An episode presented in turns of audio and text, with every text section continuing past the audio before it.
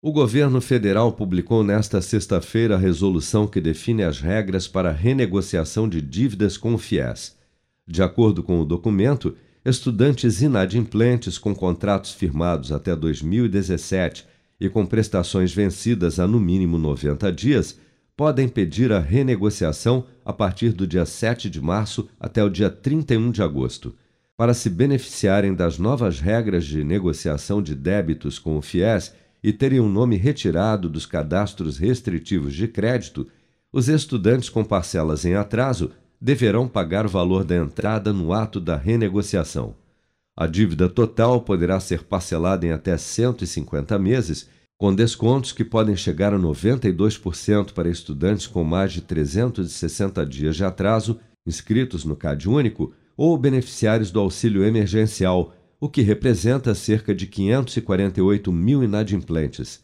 Para os demais estudantes com débitos no FIES, o desconto é de até 86,5% e o valor mínimo da prestação, em todos os casos, é de 200 reais. Durante o lançamento do programa, em cerimônia no Palácio do Planalto nesta quinta-feira, o ministro da Economia, Paulo Guedes, avaliou a medida como um ato de extraordinária generosidade do governo que possibilitará aos estudantes iniciarem a vida profissional com mais tranquilidade. Vamos acompanhar. 1 milhão e 200 mil jovens que não tinham mais esperança. Eles não tinham para onde ir. Devem 20, 30, 40 mil reais e não têm capacidade de pegar empréstimo, estão devendo, não podem sequer começar a vida e não têm emprego também. Então, com isso, ah, o presidente está fazendo um ato de extraordinária, extraordinária generosidade, ah, mostrando a sensibilidade do governo e, principalmente, ah, dando força para uma juventude que precisa se recolocar.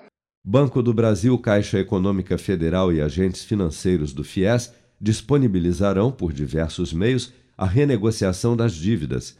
No caso da Caixa, o interessado já pode consultar o site cifesweb.caixa.gov.br para verificar se pode ou não pedir a negociação de acordo com as regras estabelecidas. Já no Banco do Brasil, a renegociação do FIES pode ser feita de forma digital no aplicativo do banco através da opção Solução de Dívidas em Renegociação FIES.